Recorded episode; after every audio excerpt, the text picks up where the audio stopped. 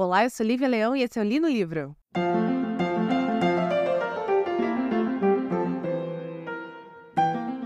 Sejam muito bem-vindos à segunda parte do especial Na Ponta dos Dedos, livro de Sarah Walters, que conta a história de duas meninas órfãs que seus caminhos vão se cruzar e vai ter muito golpe, vai ter muita, muita surpresa, muito plot twist essa história ainda. E se você caiu aqui de paraquedas e não sabe do que se trata, eu te aviso que essa é a segunda parte de, de uma resenha de um livro. Então, te recomendo assistir o episódio que foi ao ar na segunda-feira às 17 horas, que é a primeira parte dessa, desse livro. E se você não quiser ouvir spoilers, eu peço que você, por favor, pare por aqui este episódio, tá bom? Caso você queira ouvir, então, tudo o que acontece nesse livro na ponta dos dedos, escuta o primeiro episódio, escuta esse segundo e volta aqui na sexta-feira às 17 horas para a gente encerrar, então, essa história que tem muita muita coisa acontecendo. A gente terminou com a Sue e, e a Moldy tendo fugido lá da, da mansão.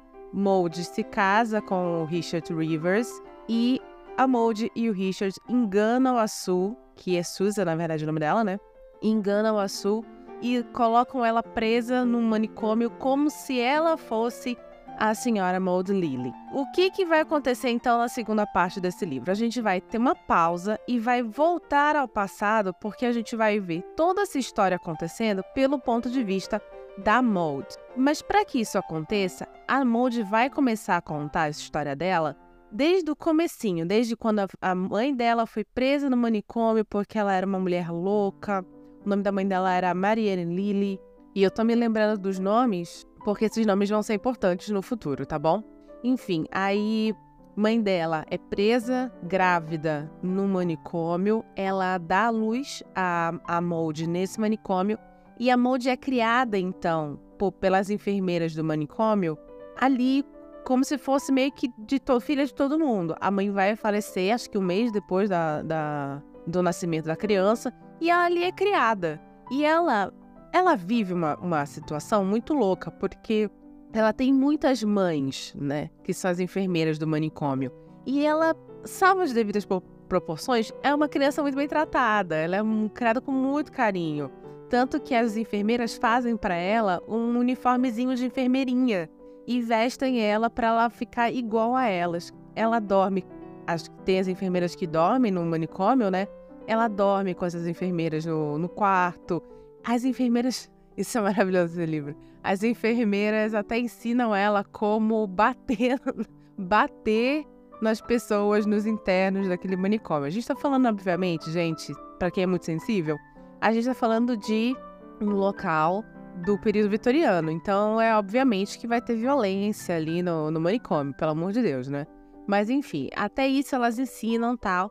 Até que um belo dia aparece uma carruagem com uma senhora e fala assim: Olha, eu sou a governanta do seu tio, seu tio mandou eu te buscar, porque agora tu vai morar comigo, com a gente. As enfermeiras ficam arrasadas, ela fica arrasada, porque ela só conhecia aquele mundo e era um mundo onde ela era muito bem tratada, onde ela era o centro das atenções, e ela então vai ser jogada num outro mundo que é o mundo de, de uma mansão gótica vitoriana no interior da Inglaterra, com um tio completamente estranho, com é, uma galera que mora ali, que são é, governanta, mordomo e tal, estão nem aí para ela. E, obviamente, ela vai se tornar uma criança muito problemática, porque ela é, é, um, é um, um, choque muito grande, né?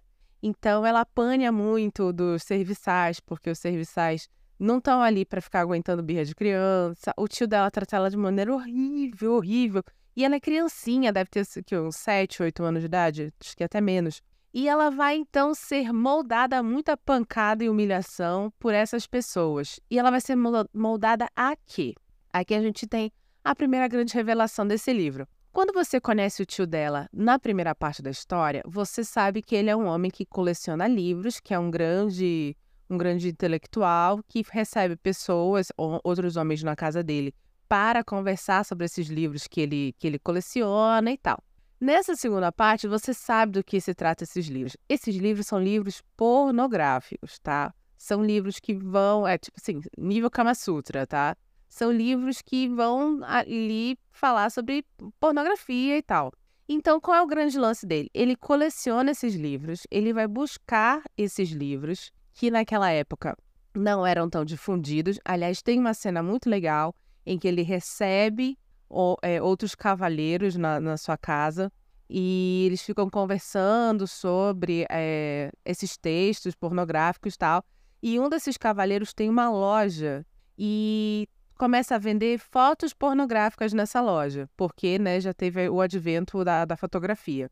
E aí tem um grande embate sobre o que, que realmente se, deveria ser a pornografia, o texto ou as fotos. E o tio da Molde vai sustentar que deveria ser só o texto, porque as fotos são vulgares. E aí, onde é que entra Molde em tudo isso? Quando o tio dela manda buscá-la, ele faz, é, lá no manicômio, ele faz isso, criança, tá? Ele faz isso com uma intenção. É, torná-la assistente dele para que ela ajude ele a cuidar dos livros e ele reúne de tempos em tempos cavaleiro, cavaleiros na sua casa e obriga ela a ler trechos desses livros, trechos desses, desses livros eróticos para, essa, para esses cavaleiros. Então, assim, ele treina ela como, como é a entonação correta de voz, que tem que ser uma coisa meio sussurrada. E ela começa a fazer isso desde muito criança. Então, desde muito criança, é uma menina, né? Uma, uma garota que está sendo exposta ao mundo erótico ali de uma maneira super estranha. Até o, o, o, tio dela não deixa ninguém tocar nela, mas ao mesmo tempo a utiliza como um chamariz para esses homens irem na casa dele. E ela e, ele mesmo assim continua tratando ela muito mal, assim, porque para ele ela é um mecanismo desse dessa pantomima erótica que ele monta na casa dele de tempos em tempos. É, ninguém mais sabe na casa tá? O Richard Rivers sabe porque ele chega na casa através de um desses encontros, um encontro de, de cavaleiros, que cavaleiros que estão indo lá para ver esta menina, que agora tem seus 17 anos, é, sussurrar contos eróticos, uma coisa bizarra, mas o resto do pessoal da casa não sabe. Eles não têm essa noção. E aí, um belo dia, quando Richard Rivers chega, ele conhece a Molde, é, eles meio que se dão muito bem no começo, e ela fala assim: Olha, minha vida é bem escrota aqui, tanto que ela faz uma alusão ao as placas, né? Porque o tio dela coloca pequenas placas de metal nos livros para falar assim: olha, biblioteca fulano de tal, aqui, é, esse livro pertence a mim. E ela fala que às vezes ela acha que ela tem uma placa dessa grudada no corpo, tal, enfim, aquela coisa da da vida muito, muito é, fechada que ela tem, né? Uma vida sufocante, uma vida que, que vive a mesma rotina sem amor, sem carinho, sem nada. Ao contrário, existem muitos momentos que existe um desprezo por parte não só do tio, como do próprio staff da casa para com ela, né?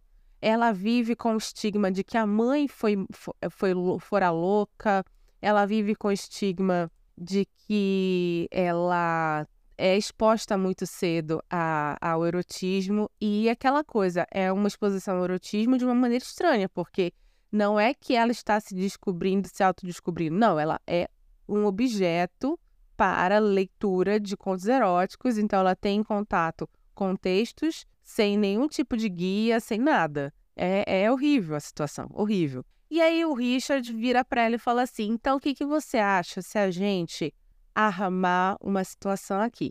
Como assim? Ele fala para ela que quando ele foi na casa, ele foi com o objetivo de. que é o que ele sempre tem, né? O objetivo de seduzir, casar e pegar o dinheiro dela. Mas quando ele chegou lá e viu a situação, ele percebeu que ela não seria uma mulher comum. Então ele propõe que eles fujam, se casem e que ela dê para ele metade de sua fortuna e fique com metade e vá viver essa vida. Ele tenta ela com a liberdade, porque em nenhum momento a conexão dela com o Richard é uma conexão romântica. Ela não se sente atraída por ele. A conexão é puramente disso. Ele tenta ela com a sua liberdade. Particularmente para mim, já é bem claro que ele vai ele vai dar o golpe nela. Gente, o que que impediria este homem de ficar com o dinheiro todo? Nada. Ela foi muito ingênua aí. Eu entendo a ingenuidade dela, porque por mais que, mais uma vez, ela esteja sendo exposta a conteúdo adulto desde muito cedo, é, ser exposta a conteúdo adulto ferra com a sua cabeça e não te dá maturidade. São coisas totalmente diferentes. Então eu entendo que ela tenha caído nessa. E ela topa, acaba topando, demora um tempo, mas acaba topando. E ele fala assim: Olha, eu tenho uma menina lá em Londres que a gente pode usar neste golpe. Como assim? A gente pega essa menina, coloca ela num manicômio como se fosse você. E aí eu fico com metade do seu dinheiro, vou viver minha vida, você fica com a outra metade, vai viver sua vida, seu tio nunca vai reclamá-la, porque ele vai achar que você está no manicômio ali.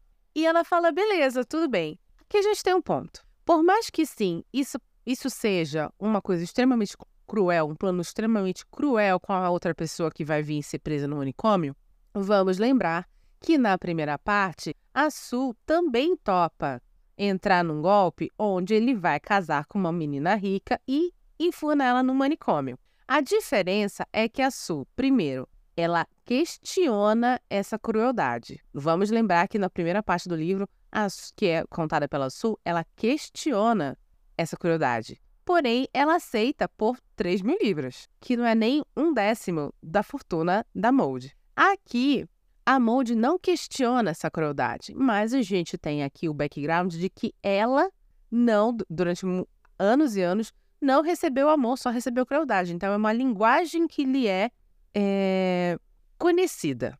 Porém, ela também está topando isso por metade de sua fortuna e sua liberdade. Então a gente tem aqui dois pontos que, que na minha concepção, é, é aquele tipo de história que não tem ninguém 100% certo, ninguém 100% errado. As pessoas elas têm suas motivações são motivações compreensíveis, embora sejam motivações sem um pingo de, de, de coisa boa no meio, sabe? Enfim, começa então o plano.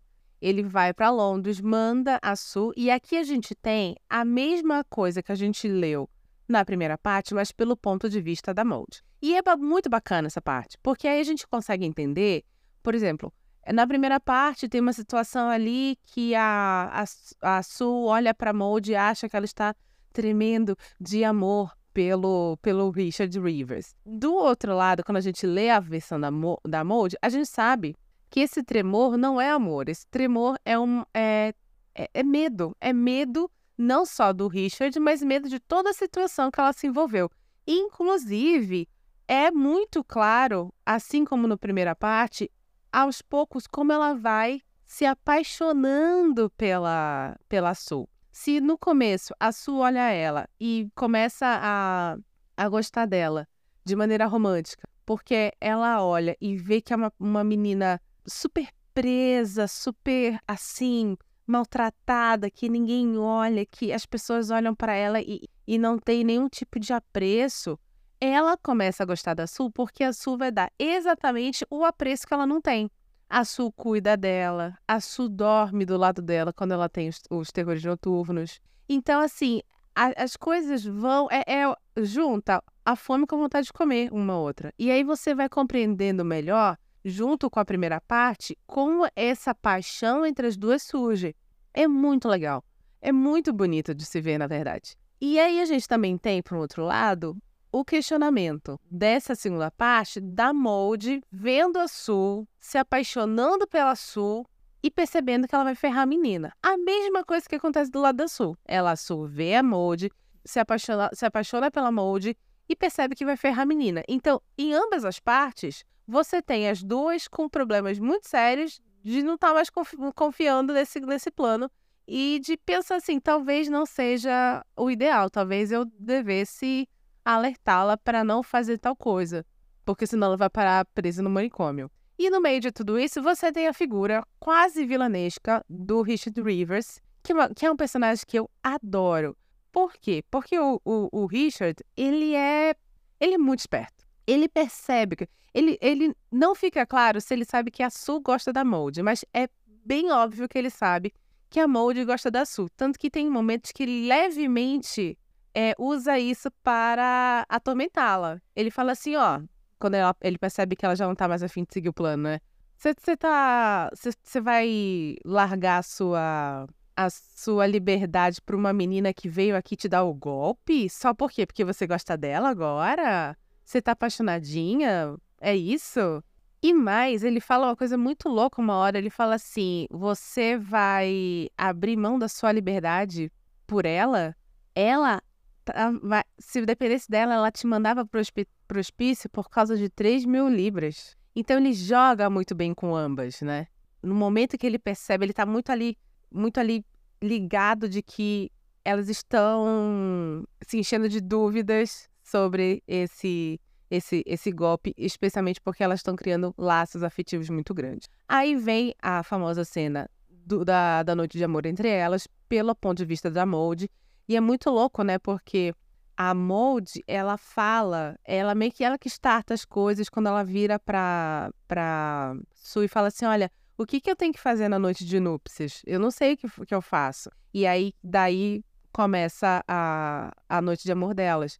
E é muito louco, porque a sua, ela, a, a, a Molde fala é, que é, foi muito fácil fazer isso, porque ela já leu vários e vários contos eróticos com protagonistas lésbicas. Então, é muito bacana, porque em um, no primeiro, no primeiro, no primeira parte, você enxerga a Molde como sendo uma pessoa muito ingênua e a Su como sendo a, a grande a grande garota esperta no meio disso, e agora você descobre que é o contrário. Dá até vontade de reler a primeira parte do, do livro, para a gente ler com sabendo agora quem realmente é a molde, para talvez ter a gente ter tido assim, nossa, esse é um livro que com certeza eu vou ler duas vezes, porque sabendo da história, a leitura deve ser muito diferente, muito, muito diferente. Enfim, ocorre então todo todo o plano da que, que a gente sabe, né, da, da fuga. Só que tem uma coisa muito legal que a Su não sabe. É, durante a fuga, na verdade,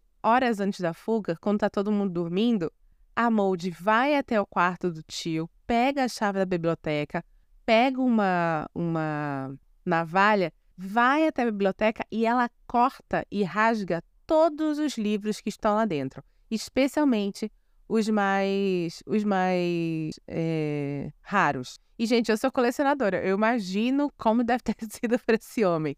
E ela faz isso como vingança.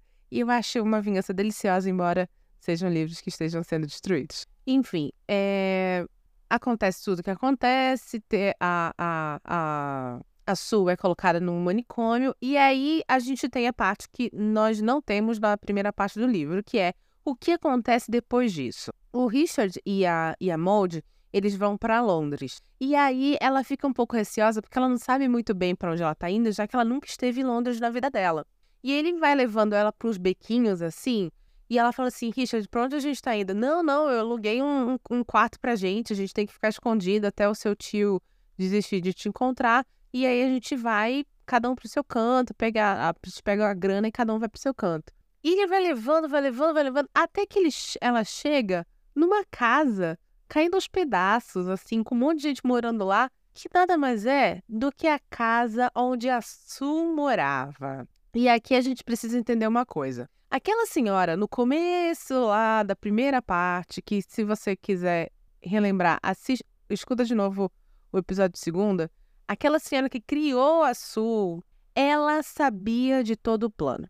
E aqui a gente tem uma coisa muito bacana chamada foreshadowing. O que, que é isso? Foreshadowing é um recurso narrativo que é como se fosse um presentinho do narrador para você, do autor para você. Exemplo. É, começo de Game of Thrones, de Jogo dos Tronos, primeiro livro, A Song of Ice and Fire. Na verdade, o contrário, né? Song of Ice and Fire, primeiro livro, Game of Thrones. É, primeiro, é, primeiro capítulo, Ned Stark está com os filhos, homens, e ele encontra uma loba cinzenta com morta com seus filhotinhos ali todos vivos. Cada ele e tem um número certinho de filhos que ele tem.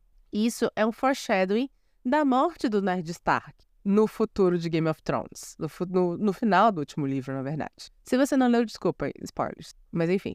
É... Hamilton, o musical da Broadway. Existe um foreshadowing de uma bala sendo atirada na direção do Hamilton mas que naquele momento ele escapa e ele não percebe. É um foreshadowing da morte dele no futuro, que vai ser através de, um, de uma bala. O foreshadowing, ele não é uma pista, Porque a pista, ela tem um objetivo e a pista, ela tem um contexto. Eu tenho um mistério para ser resolvido e aqui está a pista para encontrar esse para descobrir esse mistério. O foreshadowing não quer que você descubra o final. Não quer que você descubra as coisas. O foreshadowing nada mais é do que uma conexão que você, que, que o autor coloca para que essa conexão seja feita lá no futuro.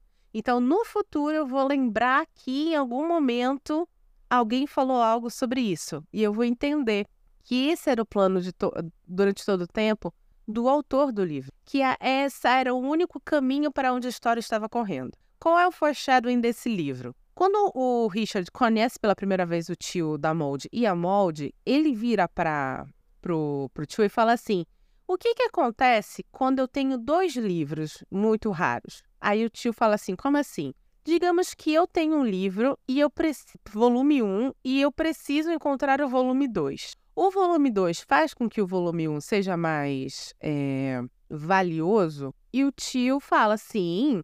Quando você encontra o volume 2, os dois juntos têm um valor maior e o volume 1 acaba sendo mais valioso. E é exatamente isso que vai acontecer. Porque aí a gente, em agora, numa sequência muito louca do, do final desse, desse, dessa parte do livro, a gente vai descobrir que a senhora que criou a Susan desde pequenininha fez todo esse plano de mandar a Susan para lá, para a mansão, depois prender a Susan no manicômio, depois pegar a Molde e trazer para Londres. E por que ela teve todo esse, esse empenho? Porque ela vai revelar que a mãe, a Mariane Lilly, que é a mãe lá, a, a, a filha da família rica, não morreu no manicômio. Quer dizer, morreu no manicômio, mas não teve a filha no manicômio. Ela engravidou de um homem, fugiu da mansão, foi parar lá na casa da, dessa, dessa senhora, porque vamos lembrar que é uma senhora que cuida de bebês, né? E aí ela falou assim: ah, eu não consegui abortar porque tá muito adiantada, então eu queria ter o filho aqui e depois eu vou fugir, porque o meu pai meu, e meu tio, meu pai e o meu irmão são pessoas horrorosas e eu quero pegar minha filha e fugir. E aí, nisso, ela tem o bebê lá, só que o pai e o irmão encontram ela. E aí, quando encontram ela, ela fala assim: Meu Deus, agora eu não vou conseguir fugir e tal. Aí, aí ela fala assim: e se você pegar uma outra criança e dar para o meu irmão e o meu pai como se fosse minha filha? enquanto isso, você cuida da minha filha aqui. E aí é quando você entende, senhoras e senhores, que a verdadeira herdeira da família Lily é a Sul, que está ali no manicômio, presa. É maravilhoso esse livro. O que que, é, o que que acontece? Quando a, a Mariane Lili, que é a mãe, fala para a senhora que cuida dos bebês, pergunta assim, dá para fazer isso? Dá para colocar, mandar uma outra criança no lugar da minha filha? Porque no momento que essa criança entrar naquela, naquela mansão, vai ser como se fosse um túmulo para ela. Ela pega um bebê ali, entrega pro, pro, pro pai pro, e pro irmão da Mariane, a Mariane é levada com eles e eles colocam ela no hospício. Então, essa parte da história que contaram para Mold realmente é real. E quem fica? E a Susan, que é a verdadeira filha da Mariane, fica com esta senhora. E aí a Mariane deixa uma carta escrita e selada para que quando essas meninas fizessem 18 anos, elas então recebessem a herança da Mariane, todo o dinheiro, e fosse dividido em dois, por dois. E qual é o plano desta senhora? Uma senhora tão boa, né, que cuida de criança. O plano é ficar com o dinheiro inteiro para ela. Então, ela recruta o Richard, ela encontra o tio da, da Molde e a Molde, que não é, que é, que não é a, a verdadeira herdeira. Enquanto isso, ela tá criando a Susan. E aí, o que, que ela faz? Ela fala pro Richard, casa com ela, traz ela pra cá, a gente vai ficar com todo o dinheiro dela. A gente pega a Susan, interna ela num hospício, fica com todo o dinheiro da Susan também. E pronto, ficamos com, com o nosso dinheiro aqui, com, com, a, com, a, com a totalidade desta, desta herança. E este é o grande plot twist do. Cada parte tem um plot twist nesse livro, impressionante. Este é o grande plot twist dessa parte. Que, na verdade, houve uma troca, mas foi uma troca feita lá no passado. E a Susan é a verdadeira herdeira é, dos Lily. Quando a, a Molde descobre isso, ela tem um surto, obviamente. Ela começa a rir, enlouquecida, tem um surto. Ela no começo não acredita, depois acredita. E aí ainda a senhorinha ainda fala assim pra ela: olha, mas não se preocupa, é, eu vou ficar rica com, com teu dinheiro. Mas é, vamos fazer o seguinte: você vira minha dama de companhia. Já que você foi criada como uma, como uma dama, vamos aproveitar isso, né? E termina então esta parte desse jeito, com você descobrindo que, na verdade, a, a filha da, da, da Mariane Lili, que é a senhorita Lili, que é a grande herdeira, é a Su, que está presa num manicômio neste exato momento. Enquanto isso, Maud está presa lá com os ladrões que, diferente da Susan, não tem tanto apreço por ela, então tratam ela muito mal. E outra coisa, não fica claro se eles, se eles sabem tá? Se essa galera sabe do que, que a, a senhora lá que cuida dos bebês aprontou.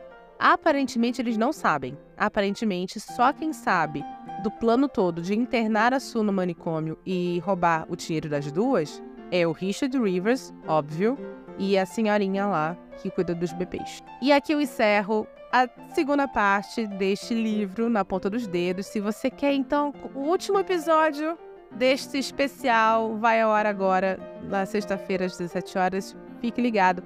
Ativa, sei lá, eu não sei, tem, tem, tem agregador de podcast que você pode ativar, né? Notificação para saber quando chegou o episódio. Se o seu tiver, por favor, faça isso para você não perder a grande conclusão. Que já tô sabendo, já me falaram que vai vir plot twist também, tá? Então, assim, façam isso.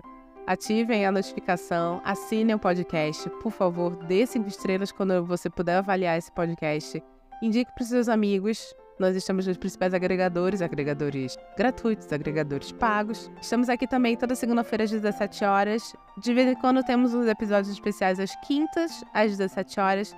Porém, esta semana é uma semana mais do que especial, então sexta-feira estaremos juntos também, tá bom?